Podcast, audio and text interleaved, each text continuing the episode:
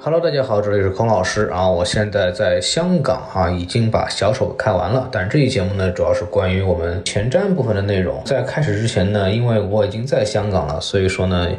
把一些比较必要的信息给大家分享一下，只是说一下我目前为止在香港的一些观察啊，主要是如果大家有最近想来香港的这么一个需求的话，可以来参考一下。就首先呢，在香港的呃很多地区呢，呃大陆或者是亲大陆的企业呢。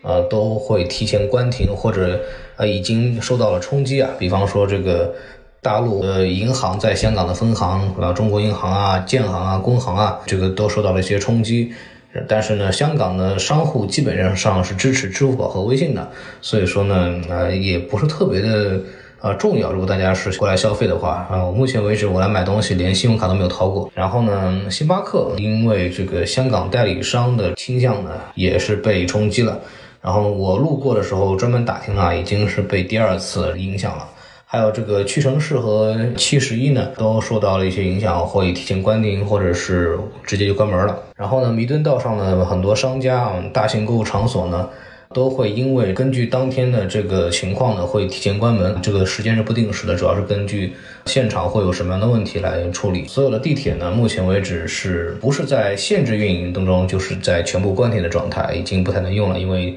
地铁站呢都受到了不同程度的这么一个冲击。还有呢，比方说很多的电影院也受到了冲击。比方说，特别有意思的事儿啊，今天我去一个奥海城那个地方那个商场，里面有一家这个嘉禾 The Sky 的那家电影院，然后我呢买的是四点半的一个《星际探索》，就是布拉德皮特最近呃在威尼斯的时候放的这部片子，他主演和投资的。然后呢，我一看七点钟呢还有时间，我说那我再买一个七点钟小丑二刷一下。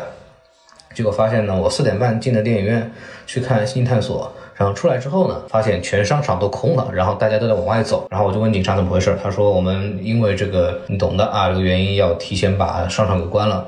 然后呢，那我说我还有七点钟找小丑怎么办？他说啊，那你明天可以过去退票啊。所以就呃很多呃香港的院线呢会受到这个商场他们所在商场的这个时间来影响。所以我劝大家如果来的话，尽量不要去买什么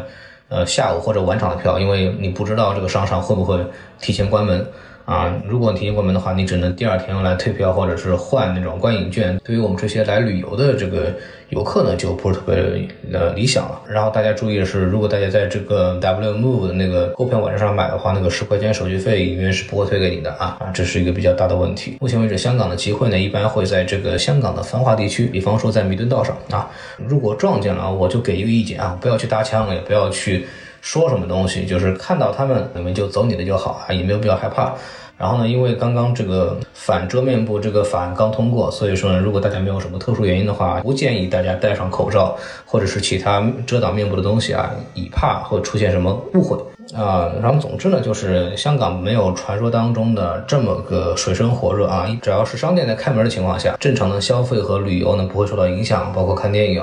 然后呢也可以跟商家去说普通话。啊，用支付宝、微信都是没有问题的，因为商家就是来做大陆客生意的嘛，所以说他们对这个赚钱的事情一般是不会拒绝的。所以说，如果你不是有什么特别一定要去的商场，然后被关掉，或者是你特别喜欢的饭店被关掉呢，那么吃喝呃玩耍基本上是不会有太多的问题的。但是呢，就是还有我说那个，就是买东西啊、看电影赶早啊，要赶早。好，那就这个样子吧，然后希望大家。能够听得愉快啊，然后国庆快乐啊，已经快结束了。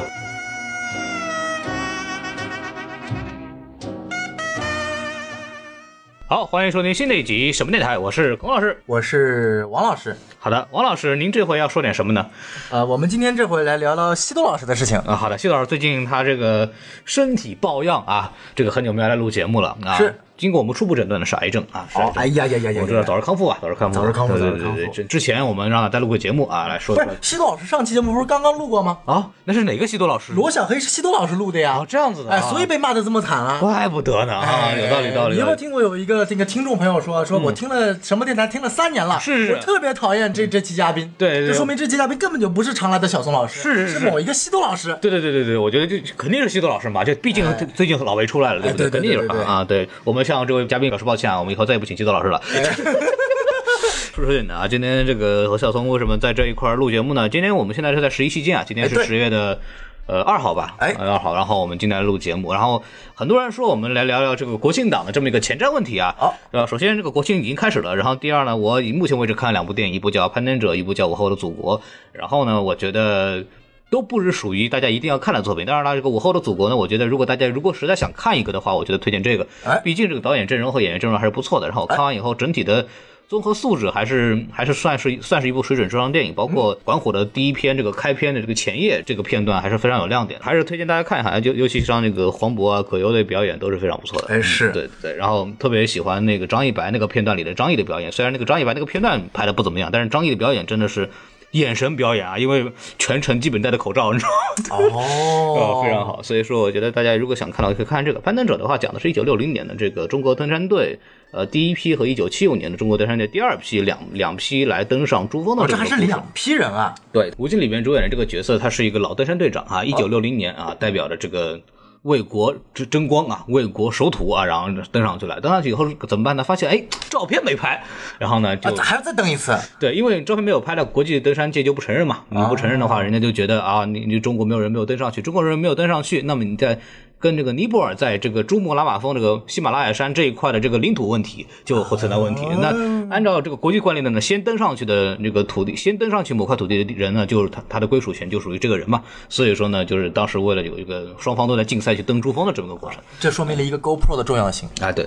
那时候没国破嘛，这没办法。哎对，然后完了以后，第二批呢，就是弥补是之前的遗憾，就是中国一九七五年嘛，正好那个百废待兴嘛，就是您看了，然后准备这个再登一次，然后来证明这一点。后来成功了啊，这个就没什么可剧透的，反正就这么一个意思。它主要是取材的是这个历史的这么一个非常重要的这么一个时间节点、啊，对对对，为什么没有看中国机长？因为我们还没有时间。哎，对对对中国机长阵容多牛逼啊！中国机长是我看到欧豪都不想看了，那就然后那人家这个我们有这个张涵予，啊张翰宇哎，我们有这个任泉、袁泉，啊袁泉，哎，我们还有这个是不是有关晓彤啊？我都不知道，好像有的，好像是有的，好像啊有的什么你叉叉，啊，有这你，我操！反正反正就是这样子的，就是中国机长属于呢，如果大家想看《制服诱惑》的是吧？就这个咱们的这个飞行员是吧？嗯哎，你说什么呢？这是任重道远的职业。啊，对对，反正非常好的，大家如果可以看一看啊。反正我突然想起来，那个《我和我的祖国》里面台词特别牛逼，哎，就是那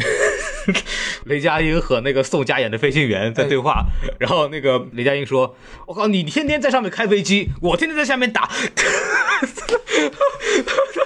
真这么说？啊，没有打这个字，但是那个大家、哦对，然后这个台词特别逗啊！雷佳音在里边全是笑点，全是笑点啊！在那个幕后组，反正大家可以看一看。最近我已经被这首歌给洗脑了。我们在办公室里是这个状况，就是动不动时不时大家就会突然有人突然开始唱了一句，然后后面就往上接，然后把这首歌唱哪哪哪完个歌。我和我的祖哦国，我以为你说你叉叉呢。我 就没没这个，然后就觉得哇，他太牛逼了，就是全办公室进入这种疯狂的洗脑状态啊！就是反正这个国庆档，我我觉得我和我祖国，这个大家想看的可以看一看。哎，然后呢，就是我们想说一说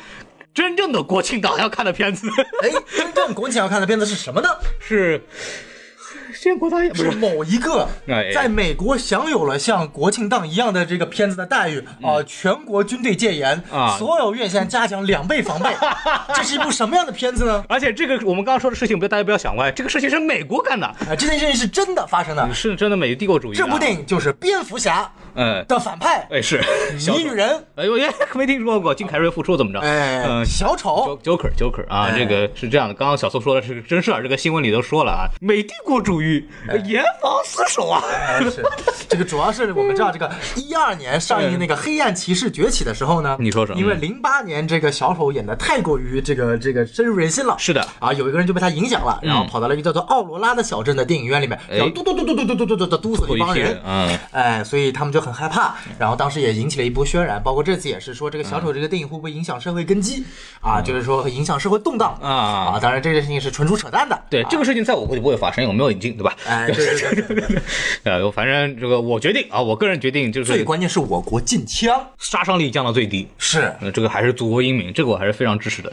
对。然后我们说到这个，我为什么要说这个电影呢？因为我在十月五号的时候我要去香港去看一看啊。哦大家牛逼了！大家大家祝我这个安全返回吧。 嗯哎关键看小丑不怕，关键是去香港比较怕。呃，对，然后我说到这可以了，我怕又被封了 节目。对，到时候给大家带来这个好消息啊，对，好消息。对，然后我们在讲在看之前呢，就是想，呃，这个节目我们肯定会做的，当然可能是会北美去做。然后我们两个呢，就是想没看嘛，就先去看一看，说一说对这个电影的一些想法。毕竟小宋啊，作为一个 DC 粉丝啊，我们来说一说这个事情啊。然后来，小宋来，剩下的时间交给你啊，我就捧哏就可以了啊。哦，好，对对对对啊那是这个样子的。是的小丑这部电影呢，这哎个我们知道，这个评分啊，包括期望值特别高，嗯啊，今年拿下了威尼斯金狮奖，没错啊，也是史无前例的啊，比什么复联四什么谣传要拿奥斯卡金像啊奖，哎，什么黑豹要拿最佳影片，什么要靠谱的多了。是的，哎，fuck Marvel，哎，完，你怎么现在又转过头了？哎，是，就我这部片子现在目前为止，豆瓣据说九点六分吧，还是九点五分，反正哎大概，一是，嗯开始出来的时候九点六分，然后被一帮漫游粉刷刷刷刷刷刷到了九点四分。 这个豆瓣这个没看能打分这个机制，反正也是蛮有意思的。呃，反正在目前为止这个评分呢，也能看到这个大家对这个片子的期待也是非常高。是然后呢，国内外的这个业内的口碑呢，那确实从各个层面来说都是非常不错的这么一个成绩。当然没有上映，我们也没法做真正的评价。但是呢，就是从威尼斯电影节给他颁发最佳影片，就可以看出来这个事情有多么恐怖，因为。呃，很多人对这个片子其实最大的关注点，除了小丑本身这个 IP 之外呢，更多是关于杰昆·菲尼克斯这个演员，哎他确实是一个，呃，真的是一个方法派的这么演员，非常牛的这么一个。呃，这个表演的艺术家了，可以真的可以说是表演艺术家了，就是可以为为节目，可以为为电电影，可以说是可以是把命豁出去去演的这么一个人。然后呢，他的表演呢得到了威尼斯这个整个最后的盛赞，但是为什么没有给他发这个最佳男主演呢？哎很有意思啊首先呢，他得过了；第二呢，啊，这个问题就是说，因为这个电影在两三个方面表现的都非常出色，嗯那么我只能给他发最佳影片。而且威尼斯的这个规定是，你如果发了最佳影片呢，不能你不能发发最佳别的，不能发别的奖然。后于是拿最佳男主角的那个演员就就就就就很生气、啊你这意思是说我还没资格拿喽，只不过是别人施舍给我的喽。这个威尼斯那个组委会也够牛逼的。但侧面来说，杰昆·菲尼克斯这次的表演应该还是非常不错的，是对这个还是可以给大家好好说一说。我们知道这个零八年这个《黑暗骑士》，这个希斯莱杰啊，这个我们知道这个非常伟大的演员，他饰演了小丑之后，就流传过一句坊间，尤其在中国民间的一句话，叫做“希斯莱杰之后再无小丑”。嗯， 对，在一一六年的自杀小队中，杰瑞德·莱托再次证明了这一个观点是正确 的。我我实实话实说，杰瑞对莱托还是不错的，莱托还是不错的，只不过片子本身实在是太对，差了。片子本身加上他剪的地方太多，再加上我非常不喜欢一个带有黑帮气息的小丑，嗯，所以说这个杰昆·费尼克斯饰演这个小丑这个消息以来呢，争议度非常大呀，嗯，这个不亚于这个罗伯特·帕丁森一个吸血鬼演蝙蝠侠的这么一个一个事 件，呃，关于罗伯特·帕丁森演蝙蝠侠这个事情呢，杰姆利现场表示他欢迎接受啊，因为他的他的下巴长得非常完 美，哎，搞得好像大本的下巴不完美一样。呃大大本太胖了，过于完美，太丰满。哎，话说回来，所以说我们可以看到这个杰昆·菲尼克斯，他是一个非常非常怎么说，呃，真的像黄老师说的方法型演员。嗯，我我他不像这个所谓的小罗伯特·唐尼，他不像这个这个演《加勒比海盗》叫什么？呃，约翰尼·德普。对，约翰尼·德普。呃，他们就是有很明确的这个演员的这么一个叫做嗯 persona，或者是一个演员的一个一个一个模式。他们的演的角色，大部分知名的角色都是如出一辙的。嗯啊，你比如说对于杰呃约翰尼德普来说是那种疯癫的、阴暗的，带有点冷幽默的，对啊，还有点阴郁的。是那对于小罗伯特·唐尼就是那种戏谑的、搞笑的，然后有点呃夸夸自大的，类似于钢铁侠呀、福尔摩斯呀，包括他的这个《热带经理》里面演一个演一个呃，他一个美国人演一个澳大利亚人，在演片中演一个黑种人这么一个故事。我也不知道他为什么要演这么多重，然后还还当年还那个争夺奥斯卡最佳男主角，结果被希斯莱杰打败了。对这是零八年的时候。但是，呃，杰昆·菲尼克斯呢，他是一个非常什么叫方法派，就是他可以完全融入进这个角色里面，你根本看不出来是他演的。对，哎，包括我们知道很很有名的这个科幻爱情片《Her》，他啊嗯跟这个这个黑寡妇演了一段这个人机恋。我还记得那段床戏，只有一个人的床戏，哎然后这黑个寡妇在那儿耳边啊，啊一会儿你再哎再碰碰我是吧？ 就这两行这不不个安非常这个意识流啊，对非常超现实的一场对对这个戏份啊，然后包括这个他还在这个，我记得是在那个角斗士里面演了那个大反派是吧？好像是的，嗯哎，就是那个，我具体有点不记得了，因为他演的片子我看了很多，都有点忘记了。但是可以说，他演的每一部电影都是让你能够非常进入其中。你可能记不住这个演员叫什么，哎但你一定会记住这个角色是什么样子的。对，就这是是他我非常强的一我点。当时一听到这个名字的时候，其实不是之前不熟悉嘛，然后突然想起来我看过《Her》，然后然后有人告诉我，《Her》里面那个人就是他，我当时说我操，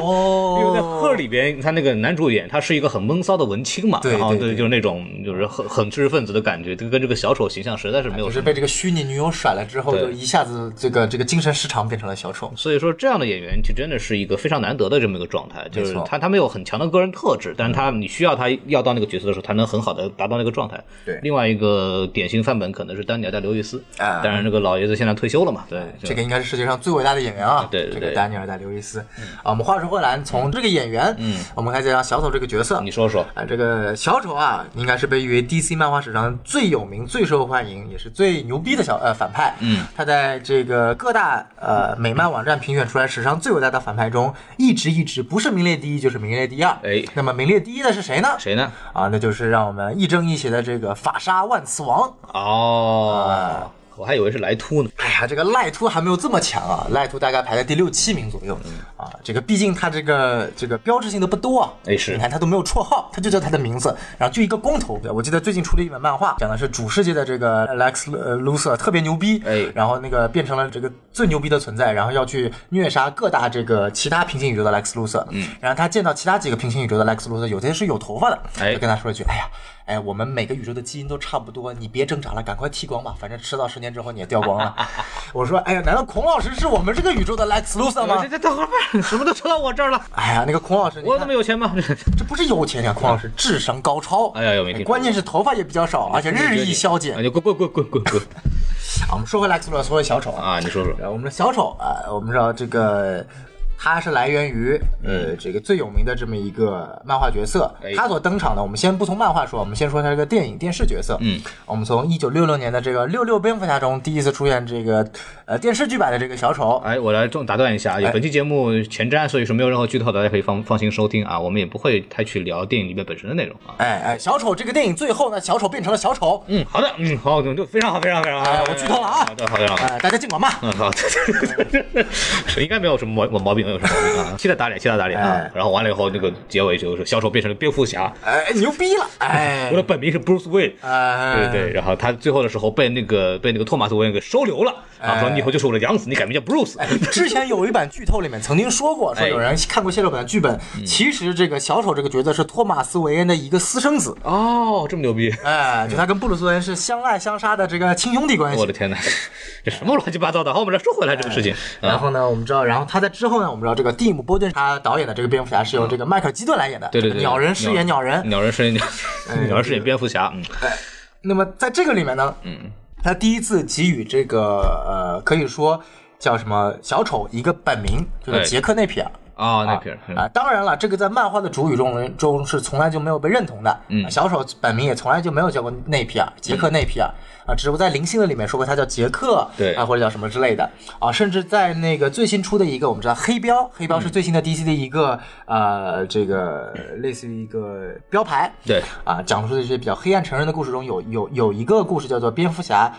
呃，苍白骑士、啊对 w h i t e Knight，嗯，讲述的是呃，这个小丑他重新变正常了，变成了一个精神正常的人，然后蝙蝠侠变失常了，是的，啊，然后就等于说小丑要打蝙蝠侠这么一个哎故事、啊，然后这小丑变回他原来的这个状态，这个本人之外，他的名字就叫杰克内皮尔，啊哦，，嗯这个作者也说了，我是通过当时那部电影啊得到的这个灵感啊，这是第一次漫画这个同意了叫杰克内佩尔这个名字。嗯当然，这个故事本身源自于一个异界故事，并不是主世界，主世界的小丑依旧不知道他叫什么名字。然啊每后次呢，可能回忆都不太一样，每次回忆都不大一样。啊，然后之后呢？下次登场，那就是我们非常熟悉的这个零八年《黑暗骑士》中，这个希斯莱杰他给小丑一个非常非常可以说是标志化的一个饰演了。对，当然了，我们知道希斯莱杰的小丑和漫画中的小丑其实是一个非常大的区别。嗯，首先希斯莱杰中的小丑呢，他没有像漫画中的小丑这么样的疯癫和搞笑，哎对，他就更像一个恐怖分子。是的，而且啊这个恐怖分子他是一个呃，当然也继承了小丑的不按常理出牌啊，同时他脸上的妆真的是战妆。嗯对然后这个应该也是延续到了我们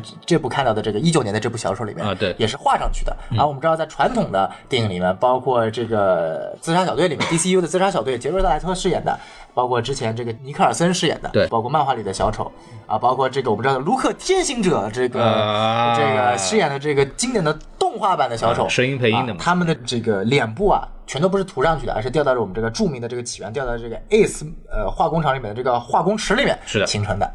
啊，这可以说是零八年的电影的一个很大的一个呃一个改变。是美白啊，就从这儿开始了。哎是虽然我很难理解为什么出来以后他皮肤是白的，头发是绿的， 这个这个化学物质你怎么能懂啊？对吧？啊就是像我们俩都差不多一样大，为什么你头发这么少？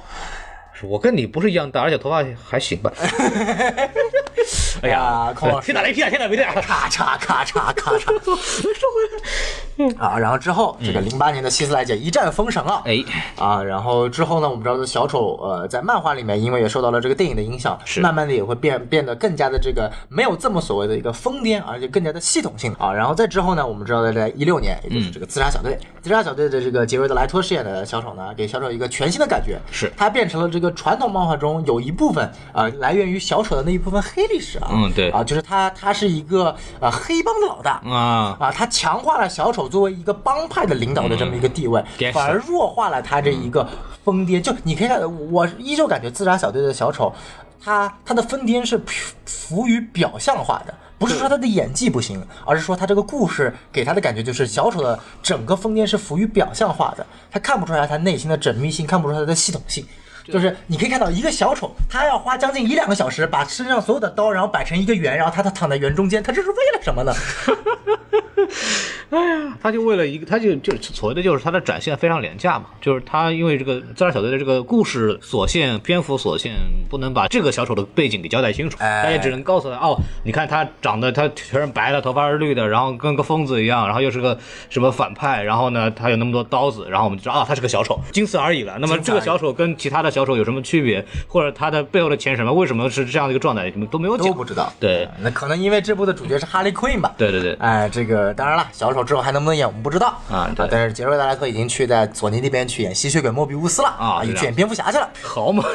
比公司还行。然后这个再之后就是我们这个杰昆菲尼克斯了。哎我们看到在这个电影啊很著名的他这个预告片很火，嗯有一条很著名的留言叫做啊、呃当年小丑创造的时候是这个我们知道的。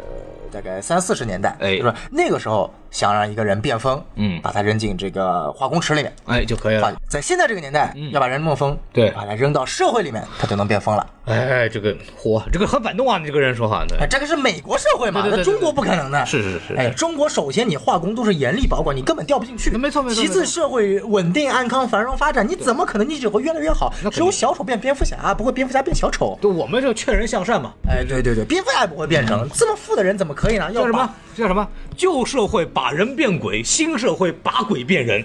新社会就没有鬼？不曾经旧社会的鬼到了新社会也会成为人。是是对是对对对，好，我们再说回来。再说嗯回来，再说回来，我们看到这版的小丑呢，这一版小丑和前面的这个我们经典的一个小丑故事嗯啊，大家应该都读过，来自于一九八八年我们著名的阿兰摩尔大人，哎也就是写《守望者》和《V 字仇杀队》的这个作者，他写了一个对于呃这个新时代的小丑一个非常著名的起源故事，就叫他做有《致命玩笑 可》。以说是现在的小丑是以他的奠基作品，可以哎，说是以编剧作品对啊，它的一个核心观点就在于，呃，all you take is one bad day，所有让你变得堕落的，只需要其中一个很差的一天。没错。啊，这句话改编到了零八年的电影，就是小丑的著名台词 “All you need is a little push”，、你所需要的就是一点点的往前推，推你一下。他所指代的就是他把这个双面人哈维·邓特这个推到了深渊，把他从对这个光明骑士变成了这个这个双面人这么一个角色。而、而这部电影呢，在菲尼克斯小丑里面饰演的电影呢，我们看到他说他不仅仅只是 one bad day，、他是他妈天天都是 bad day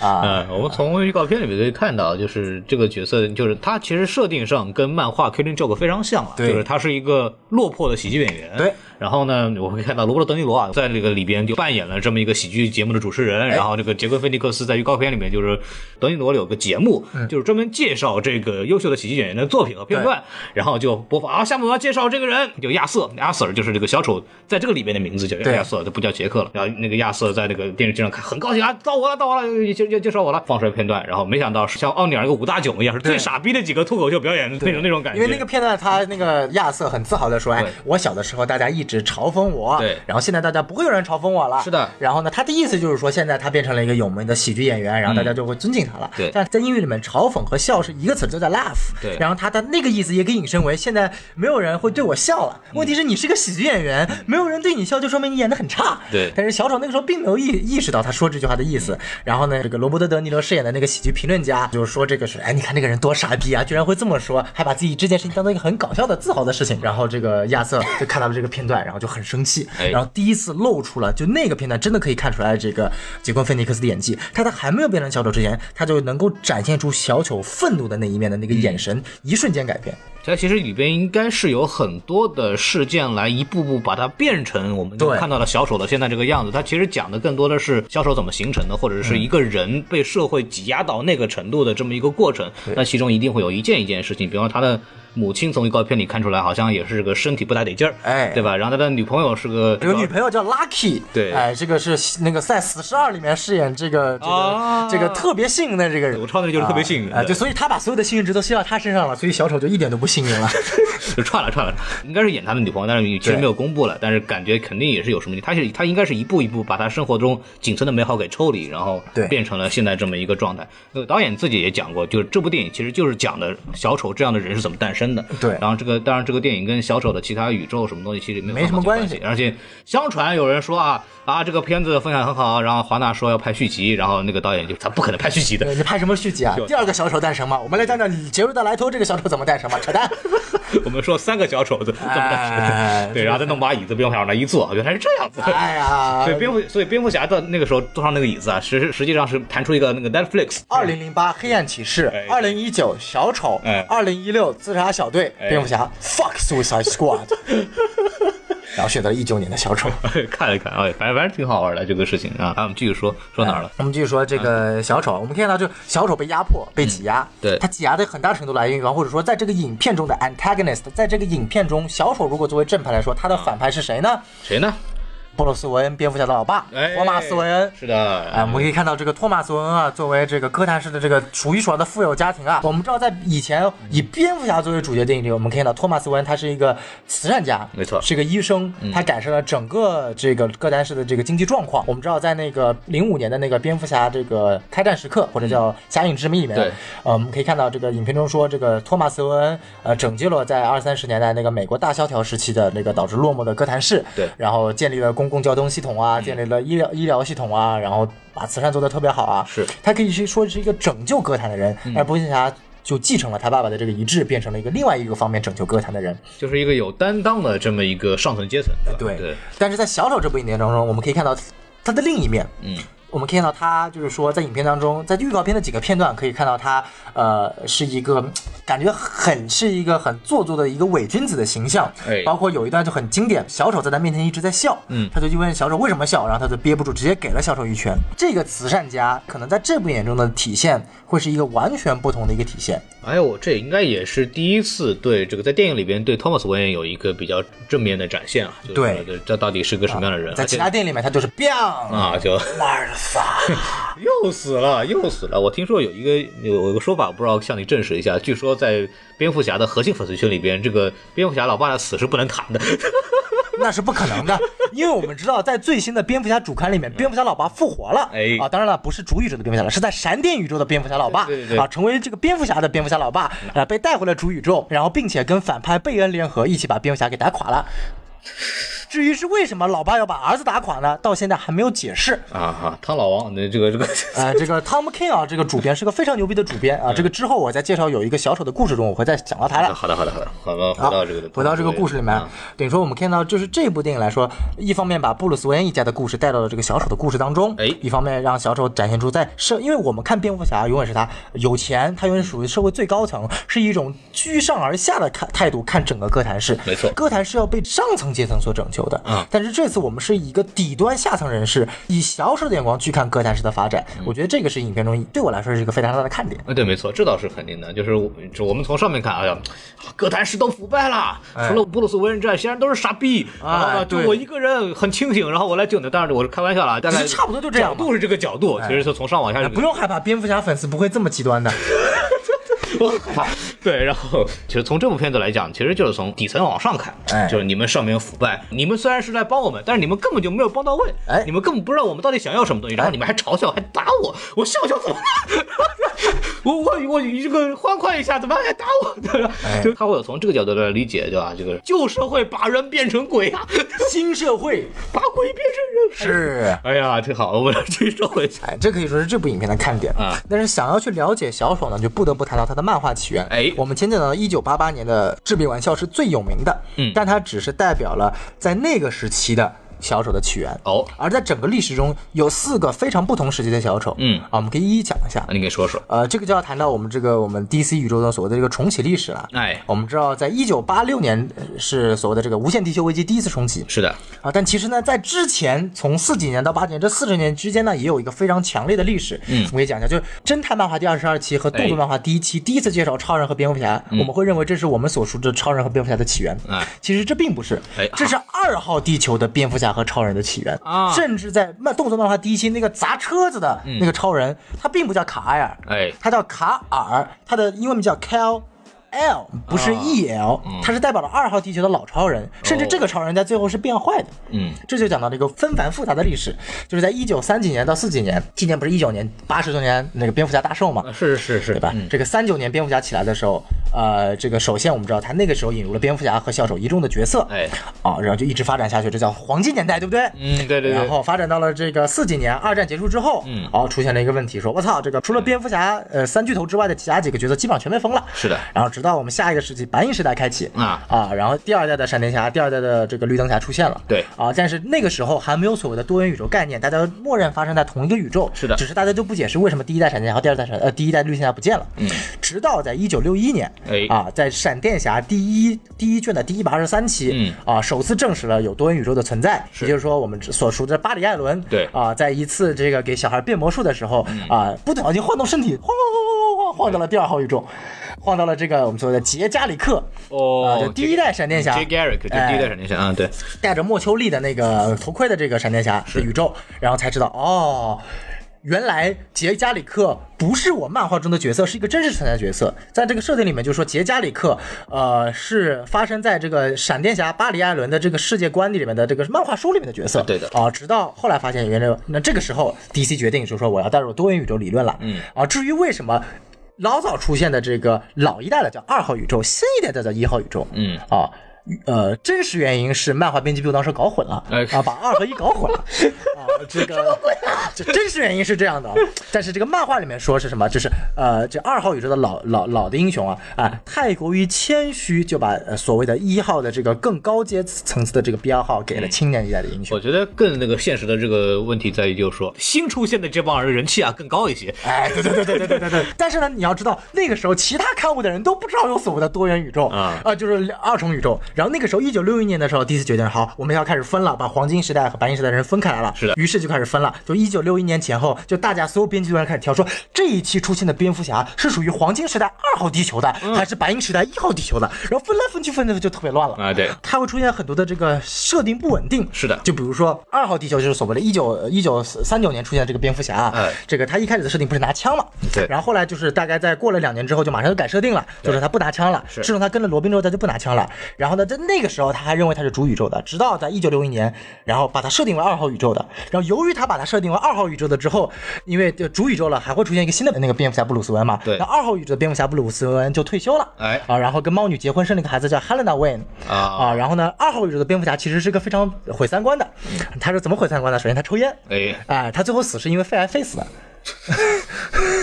就一在在一九七一年的漫画中，二号地球的布鲁斯·韦恩就已经死了，他都没有撑到都无限地球危机，他就已经死了啊。这样子哎，对，就是我们所熟知的那个在动作呃侦探漫画二十七期出现的最早的一个蝙蝠侠，早在一九七一年第一次重启的时候就已经死了。这就遇到一个什么问题呢？哎这个时候核心 DC 老爷粉就要发话了，没有蝙蝠侠，二号宇宙是怎么撑到那个时候的？ 哎，所以说，在一九八六年的时候，二号就撑不住了，哎被对反反监视者毁灭了。对对对啊，我们继续说，就是这个还有什么比较奇怪的设定嗯啊？就是当他设定为二号巨球的时候，他就。蝙蝠侠就不怎么遵从他的一些规则了，嗯就他开始用枪了，你知道吗？就是他之后又开始用枪了，哎啊，因为二号宇宙可以弄成一个不一样的蝙蝠侠嘛，是的，对吧？然后我们说回来，这对于小丑有什么影响呢？嗯，这就有一个 要被打死 了。不不不不不不是不是不是，没有没有没有，跟枪没有，就就 编辑部首先就不知道，嗯嗯我这个小丑到底是一号地球的那个小丑， 还是二号地球的小丑啊？因为我们知道，在二号地球的小丑就是一开始登场的小丑哎，他并不是像现在的小丑一样是一个杀人狂，嗯他更多的就像一个小丑一样，会有一些很多 over the，就有点像谜语人那个金凯利饰演的谜语人那种对感觉他，有点疯疯癫癫的，疯疯有点癫癫就然后像玩儿一样的哎，做事情，不会做出很致命性的伤害。对对对啊，然后这个是二号地球小丑，也是最丑的那一版小丑，脸画的跟个那个什么泥人儿一样的。大家可以参考一下六六年版本的电视剧里的小丑那个感觉。哎，对，那个比那个还要再早，就是那个对特别丑一样的小丑对。然后呢，呃，然后后来就是根据史料记载，啊我们一般说把认为从这个五零年代开始嗯到八六年，哎无限地球危机中间的这段小丑被称为第一地球的小丑，也就是是白银时期的小丑。这个时候的小丑就应给他一个非常完备的起源故事，包括红头罩啊这个之类的。然后，但是他的起源故事不是他是一个这个这个这个喜剧演员，他就是一个郁郁不得的人，然后要这个。然后犯案，嗯犯案呢就成立了一个叫做红头罩帮的一个组织，然后呢就就被蝙蝠侠扔到了这个 A 四看门，反正不管哪个犬，他永远都是被蝙蝠侠扔到这个化粪池里， 不是不是化粪池，不是不是化粪池，不是是这个这个这个这个化学池里面的。呦，我的妈呀！ 这个小丑一出来，没有人想理他。 对对对，然后，但这一代的小丑比起二号地区的小丑，就是就是一号地区的小丑就更加的疯癫，更加的张狂，更加的具有谋杀性，开始真正的杀人了哎。但是史料根本就分不清楚到底什么时候开始才是第一号地球，就是白银时期的小丑的登场啊所以说呢，统一把黄金时期的小丑和白银时期的小丑全部都放在这个小丑的第一次登场，也就是蝙蝠侠第一期的时候，嗯就统一都算在这个第一期登场了。至于呢哪个是哪个就不管了，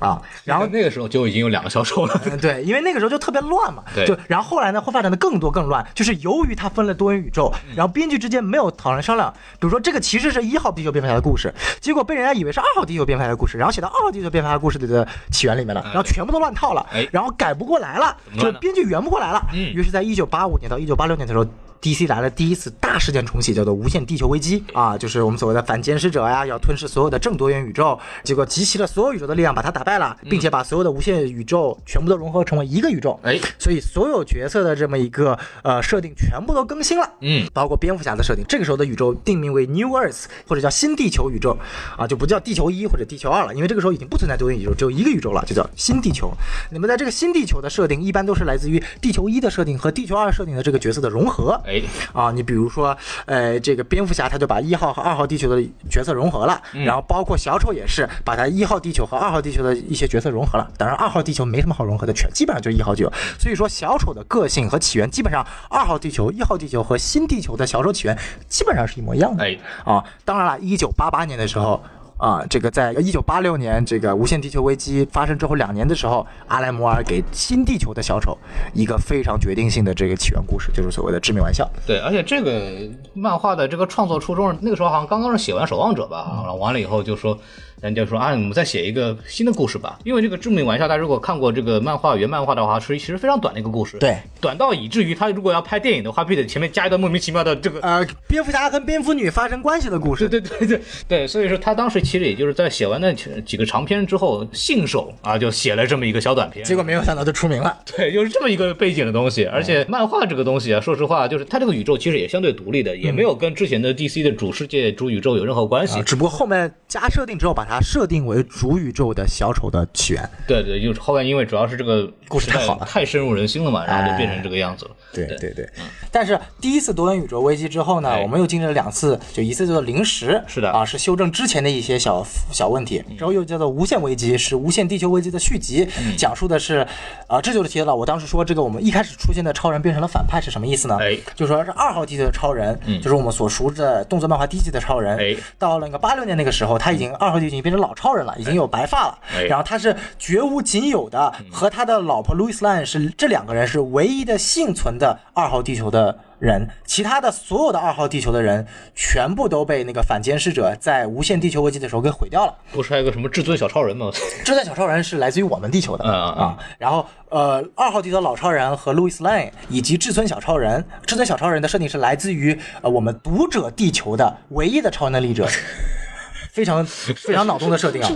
然后以及来自于三号地球的这个卢瑟的儿子亚历山大·卢瑟二世，对他们退居到了一个叫做天堂维度的地方。嗯，然后大概因为无限地球危机到无限危机，大概经历了大概二十年左右的时间，他们一直在观察呃地球，然后发现这个地球越来越腐败，越来越这个肮脏，越来越黑暗啊。因为其实真实原因是顺应着读者喜欢越来越黑暗的故事的原因。啊对但是对于他们来说，就是这个地球越来越腐败肮脏了。然后于是呃，二号地球的老超人也变得很生气，至尊小超人就一拳打破了天堂维度，然后他们就来到了唯一的这个地球。嗯然后经过了无限危机之后，反正就是老超人最后也会也本来他是想毁灭这个地球，然后重塑他的二号地球。对当然最后也变好了。嗯然后最后他一起打这个至尊小超人，然后牺牲了，这是后话，我们以后再讲。但是至少的原因就是嗯无限危机把单个地球又变成了五十二个。多元宇宙啊啊，原来是无限地球危机之前是有无数个多元宇宙，然后变成了一个多元宇宙，然后在无限危机后又变成了五十二个多元宇宙，五十二个多元宇宙是一家嘛？嗯哎，对。然后呢，小丑的起源呢，在这其中经历了很多微小的改变，哎嗯但是并没有大型的改变，还是我们在这期间一直都被我们所称为所谓叫 New Earth 的 Joker，就是由阿兰摩尔所设定的这个小丑的起源。嗯，直到一一年新五十二发生。整个宇宙变成软重启哎，直到了我们现在的这个这个这个小丑，这个小丑的起源再次被改变。那他这个起源变成了什么呢？首先，不是他已经完全舍弃了所谓的这个阿兰摩尔的这么一个起源设定了，哎，当然，在这个最新版的小丑里面，它并没有所谓的一个起源，嗯没有告诉他到底发生什么了。有有一个版本是在一五年恶意月的小丑单刊里面给了他一个起源，他是被他一个单亲的一个阿姨还是姨母带大的，那个姨母一直虐待他，他身边的唯一一个好朋友是一个猩猩，这个猩猩是来自于古早漫里一个叫做 Jack Apes 的一个角色，我的天，啊，然后结果呢，这个故事最后是猩猩为了救他牺牲了。啊，当然，这个故事在之后的小丑的叙述里面已经告诉了，这个故事是假的，是他随便乱编的。说白了就是 DC 编辑部为了骗读者一刊的钱嘛，哎呀，啊、对吧？但是之后他否定了。那么在最后由这个 S.S. Scott Snyder 另外一个施耐德写的这个呃蝙蝠侠的起源故事，叫做《蝙蝠侠零年》，是主宇宙的故事中，小丑的起源得到了一次这个确定。嗯，他本身并不是一个很悲剧性的角色，他本身就是一个特别牛逼的足智多谋的一个隐居在暗处的人，他引领了一个帮派叫做红头罩帮哎，在蝙蝠侠起初的第一年里面一直作恶，跟蝙蝠侠搞来搞去，搞来搞去，最后蝙蝠侠同样的在 Ace 化工厂把他扔进这个化工池里面了。但是在新版的小说里面有一个特别有意思的故事，就是我前面提到的汤老王的故事，嗯，设定是在蝙蝠侠出道的第二年，哎，也就是说，零年发生过之后的两呃两年，这二年发生了一个什么故事呢？就小丑突然就不笑了。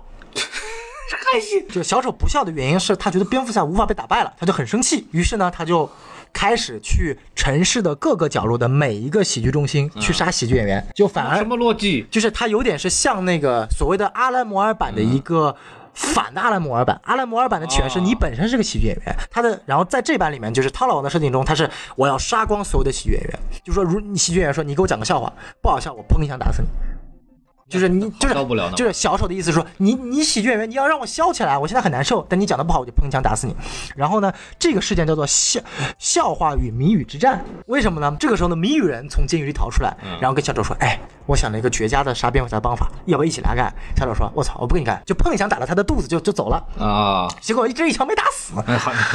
啊，然后谜语人就很生气，老子怎么说也是歌坛粉丝团的数一数二的角色呀，嗯这个你不能被你这个粉丝团的团长打了一枪啊，对吧？然后于是这两个人就展展开了你这旷个世，是毒威粉，两个人就展开了一场旷世持久的长达半年的嗯微笑与谜语之战，啊然后两个人就把所有的歌坛的反派全都呃分帮结营了，比如啊说嗯小丑雇佣了丧钟，然后谜语人雇佣了死亡射手，然后就哎打，然后就互相打打打打打，然后整个城市大概死了三千四千个人，然后蝙蝠侠就生气受不了嗯了，结果最后在一次的最后的一次对峙当中呢。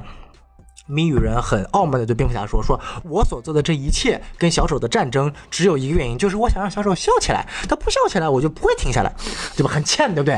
然后蝙蝠侠受不了了，就蝙蝠侠首次就是在在在最新的蝙蝠侠史中，他是首次打破了所谓的不杀原则，然后拿出了一把刀，就准备捅向那个谜语人。哇然后在这个时候，小丑把自己的手伸出来，然后就直接让小丑的手，就是他让自己的手直接穿过了蝙蝠侠那个刀子，阻止了蝙蝠侠杀人杀人。嗯这个时候小丑终于想起来了，因为他在这一刻打败了蝙蝠侠，哦他破了蝙蝠侠的不杀不杀的愿景。嗯，这是这个故事高明的地方，所以最后尽管两个人都被抓起来，但是小丑等于说他重新笑了起来。嗯，呃，这段历史是被蝙蝠侠所所说的一段他永远不会谈及的历史，是在蝙蝠侠跟这个猫女在滚完床单之后床边故事讲的。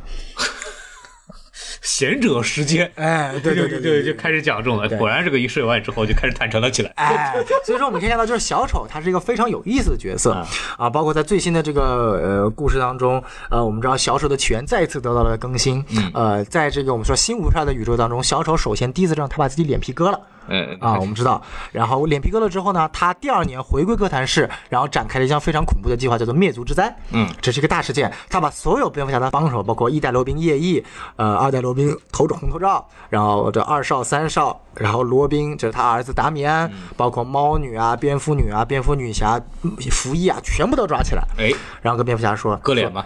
呃，就确实割脸。嗯，跟没法说，你知道吗？我跟你是最好的朋友关系，我们俩是在一起的。这群人他让你们，他让你削弱了，嗯，家族的让让你削弱了，我要把这些人全部杀掉，这样我就可以跟你继续玩起来了。就在最新的这个呃新五十二的小丑，他是一个疯癫到极致的角色，嗯就那一刻是真正让我觉得小丑是个恐怖的角色，嗯，尤其他割完脸皮之后的样子。对当然结局是最后小丑把蝙蝠侠把小丑打到了那个蝙蝠洞的深渊，故事就告一段落了。啊，但是结果呢？蝙蝠侠小丑在蝙蝠侠洞穴的深渊看到了一个很大的一个蝙蝠图案。嗯，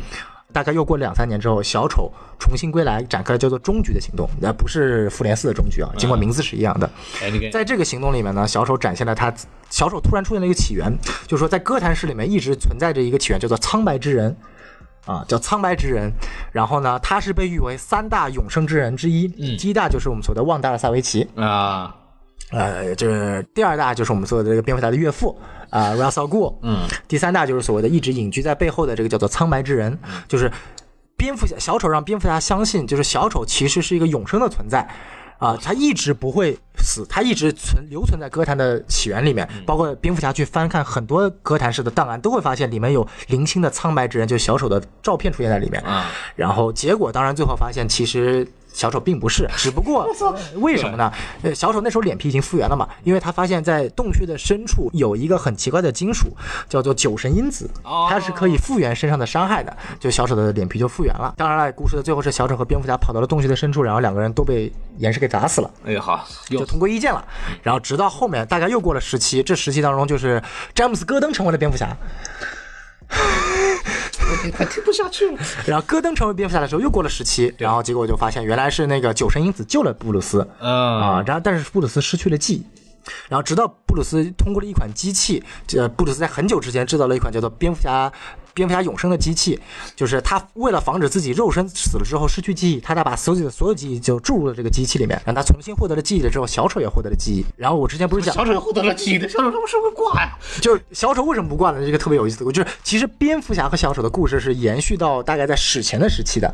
就是旺达尔塞维奇他不是来自于最早的时期吗？旺达尔塞维奇是来自于一个叫做狼部落的种族，在人类起源有三个部落，叫狼部落、熊部落和蝙蝠和呃和呃和鸟部落。那了不鸟了鸟部落里面就有鹰侠和这个鹰女，啊，然后我们知道有一次在这个最终危机里面，达克赛德把蝙蝠侠重新丢回了远古时期，对对对对然后远古时期的蝙蝠侠把一部分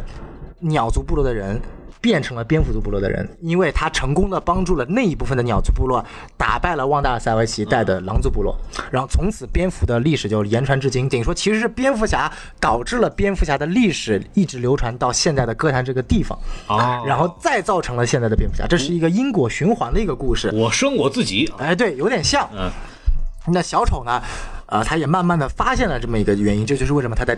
哥谭的弟弟，蝙蝠侠弟弟发现了那个蝙蝠侠的那个巨大的图案。嗯，然后呢，恢复记忆了之后，蝙蝠侠为了寻呃，就是寻找之间的秘密，就是我自己到底是为何产生的，然后就把小丑给监禁起来了。哎嗯，然后然后结果他发现，从一开始到现在，就是那个时候，就是呃，在在重启之前的那个故事，呃，就最终危机里面，就是之前有个叫做蝙蝠恶魔的存在，叫巴巴托斯。哎对呃，然后巴巴托斯呢，一直被以为是这个蝙蝠的恶魔啊然后呢，结果其实他是那个达克赛德所带的一个叫做超适配体的一个一个机械怪物，嗯，它隐隐藏成了巴巴托斯机械呃那个恶魔的样子，对然后开始侵入。蝙蝠侠的身体想从从远古世界把蝙蝠侠转化，然后到了新设定里面呢，其实真正存在巴巴托斯这个恶魔，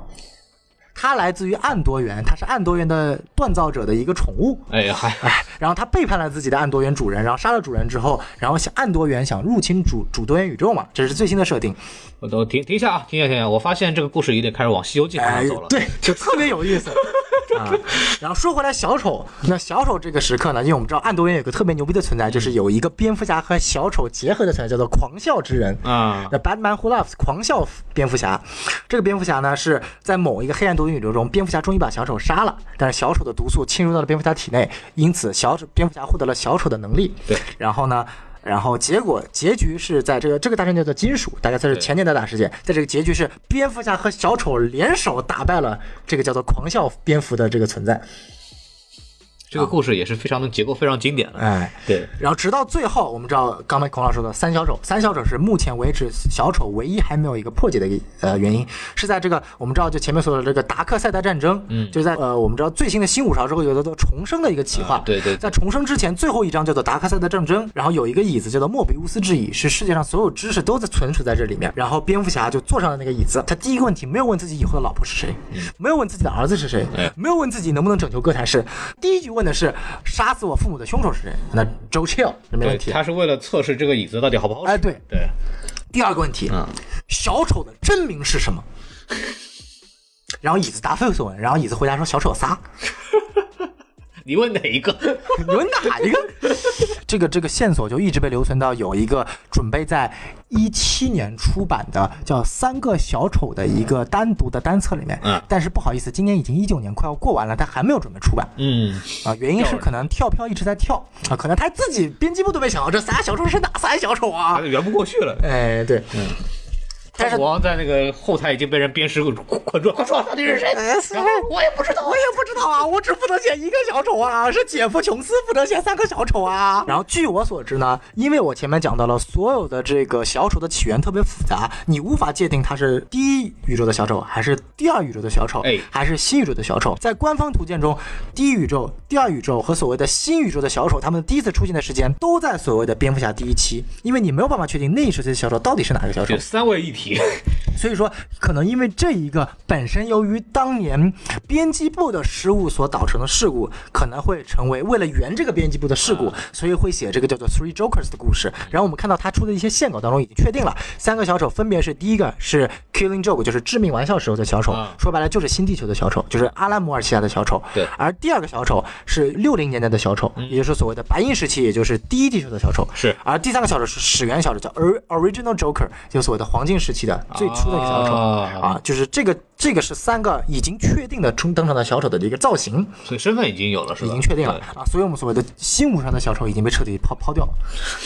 好的，幸五十二啊、是就至于那这个这个至于那个把自己称为苍白之人，然后又割脸皮，又找蝙蝠侠复仇，然后之后又加入了毁灭军团，一起跟 Lex Luthor 打宇宙的那个小丑，至于是哪一个呢？嗯，不知道。啊，好，非常好。哎，这这个小丑可能就是一个这个这无厘头的小丑。谁让你撒谎来着的啊？说自己是神，滚蛋！ 哎，这个苍白之嗯人，哎，所以说这个整个这个蝙蝠侠的就小丑跟蝙蝠侠历史是相辅相成的，啊而蝙蝠侠的历史可以追溯于到多元宇宙的历史，甚至说整个多元宇宙的形成，嗯，啊，那这个是一个更久远的历史，我们今天就不讲了。哎对那至于我们为什么要去了解小丑这个角色，嗯你大家听了这么多云里雾里是雾里的故事，就知道一点，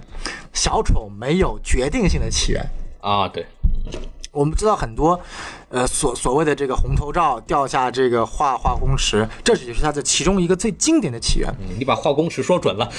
化工池不是化粪池，嗯好嗯好化工池啊，这个这个只是最经典的一个起源，你没有办法知道它是不是这个起源。哎而且他在化工池之前的身份是一个这个这个这个这个这个呃，本身就是一个帮派的成员啊对还是一个喜剧人也不知道。其实，在最新的女武士二的设定当中呢，就蝙蝠侠最后呃这个一直在侦测这个所谓的这个变成之后变成小丑的这个红头罩帮的首领的身份是谁的时候呢，他后来发现，其实红头帮红头罩帮的首领很早之前就被调包身份了，啊真正的红头帮的首领早就被小丑给杀了。哦，啊，所以说他根本就查不到小丑的真实身份是什么，这小丑身份一直是沉迷的。我们可以看到，在这个电影当中，他给了小丑一个身份，叫做 Arthur Fleck。为什么叫 Arthur Fleck 呢？我们也不知道。但是既然他给他名字叫亚瑟，那也给他了一个这么确定性的起源，发生在这么一个喜剧性的故事，他肯定是想打破，因为导演说了，这跟我们熟知到的每一个漫画角色中的小丑都不一样。对，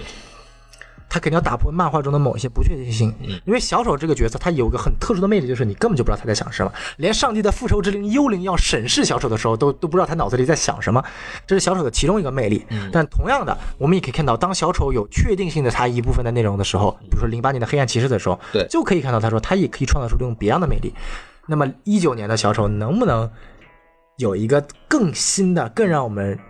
确定性的东西？我觉得可能拭目以待。对对，这个留待大家去看，因为风风评是这样，就是很多人都认嗯为杰昆菲杰昆菲尼克斯的表演就当得上一个新的新时代的小丑的这么一个对一个身份，奥斯卡最佳男演员，这应该是我觉得应该如果难度不大了，如果就没有提名是肯定没问题的，对至于能不能拿，我觉得还是这个还得看。看接下来还会有什么更好的这个片子的表现了，那肯定要看这个东西。然后杰克菲尼克斯其实为这个演出其实也下了很多功夫啊，是就据说他还提前一年半就开始研究这个精神病的这各种书籍。我怎么感觉这个节奏那么像希斯莱杰？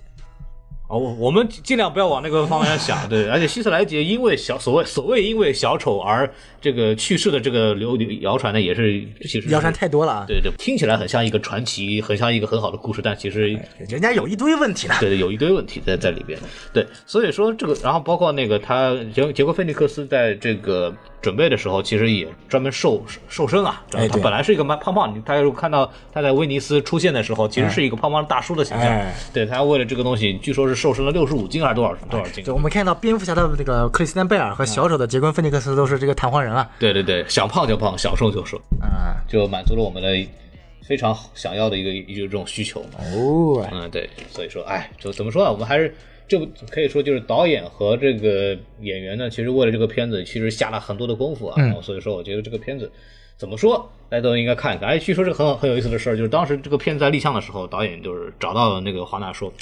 我们拍这个吧。啊，说我操，这这他妈算个屁哦！我对啊，我要拍 DCEU，我要拍杰瑞德莱特的小丑，对，我我不想拍。然后，然后后来死说歹说，然后就说那就拍吧。拍完出来以后，DC 真香，真 香真然后香。现在可是下了 很各的各种功夫，反复攻关。当时威威尼斯的时候，DC 肯定没有下功，没有多少，华纳肯定是没有少下功夫的。对啊，那肯对定。然后现在奥斯卡加了，接下来就是奥斯卡，对啊吧？当年漫威是吧，就是黑豹，哎拿拿了几个几个这个技术奖项是吧？提名奥斯卡这些，现在啊今年复联四又要冲奥了， 这个这个还是，我觉得啊，我我支持小丑，我觉得这部片子其实更值得去做这么一个事情。哎，他说回到这个威尼斯金狮奖这个事情，其实呃，威尼斯金狮奖这个也是一个非常注重什么艺术的，不像柏林是比较注重关注这个政治议题，戛纳是一个非常商业的这么一个存在。呃是就除了它是可能欧洲最大的电影市场之外呢，它其实它的片子呢也是尽量会选那种大家都会哎哎喜欢看的片子，是其实也是这么回事的。然后，但是这个威尼斯金狮奖一直是一个以艺术为先的，哎而且是以这种新尝试的这么一个电影风格的形式来来去做东西的。然后，所以说这次把这个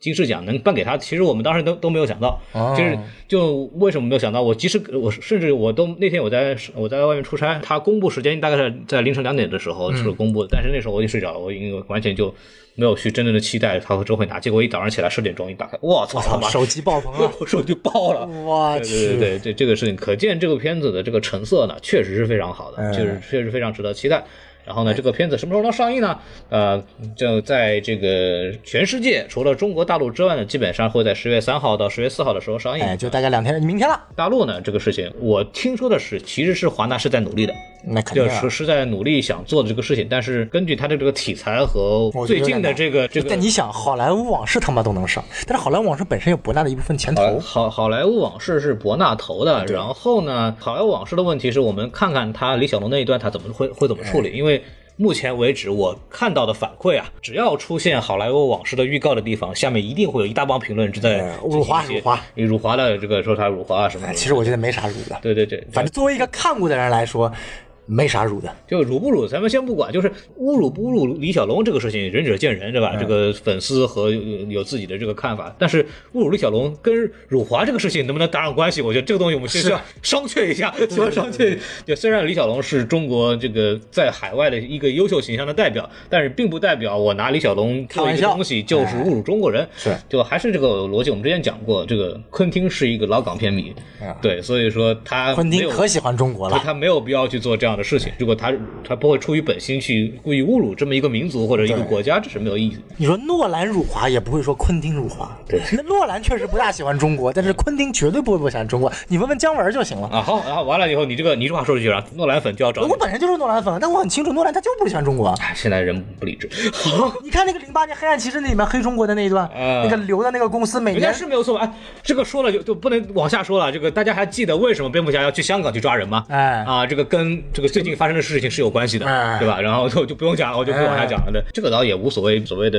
赞同与否啊，这是个没有关系，是个客观事实在那边放着。所以我们还是你你哎你还有什么要说的吗？我没了。就整个东西都说完都好了。 OK，那我们今天就说到这儿啊。其实关于电影的东西，我们讲的不是很多，因为我们想把更多的信息交给那个交给影评的部分啊部哎分来说。然后呢，在电影没看之前，我觉得也不要去破坏大家的期待。哎我们大家可以讲一讲这个关于小丑这个在漫画历史上，但这个人物形象到底是什么样子？是虽然电影跟漫画的关系呢，其实真的不是特别大，但是可以去了解一下小丑这个整个的发展方向，大家知道小丑大概怎么形成了一个现在这样的影响力的这么一个角色。是为什么他会有这么高的人气？为什么他拿威尼斯金狮奖的时候，大家会一片哗然，会觉得哇，这个是一个很开创性的东西。这这个都是啊挺有意思的这么一个一些小故事，给大家分享一下。然后我们今天节目就到此结束，非常感谢大家的收听，还欢迎关注我们的微信公众号 S M F M 二零六，啊哒哒哒哒哒哒哒哒哒哒哒哒哒哒哒，还是非常的清楚啊。然后我们我到现在还没有说这期的嘉宾是谁呢？啊，这些嘉宾我也不知道，大家猜猜吧，猜猜吧。对，哎好好好对对对，老老观众肯定就猜不出 来了。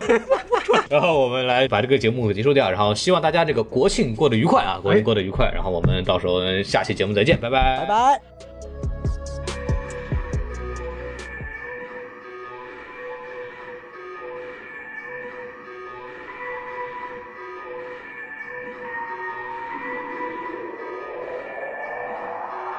像是每次要努力的小丑，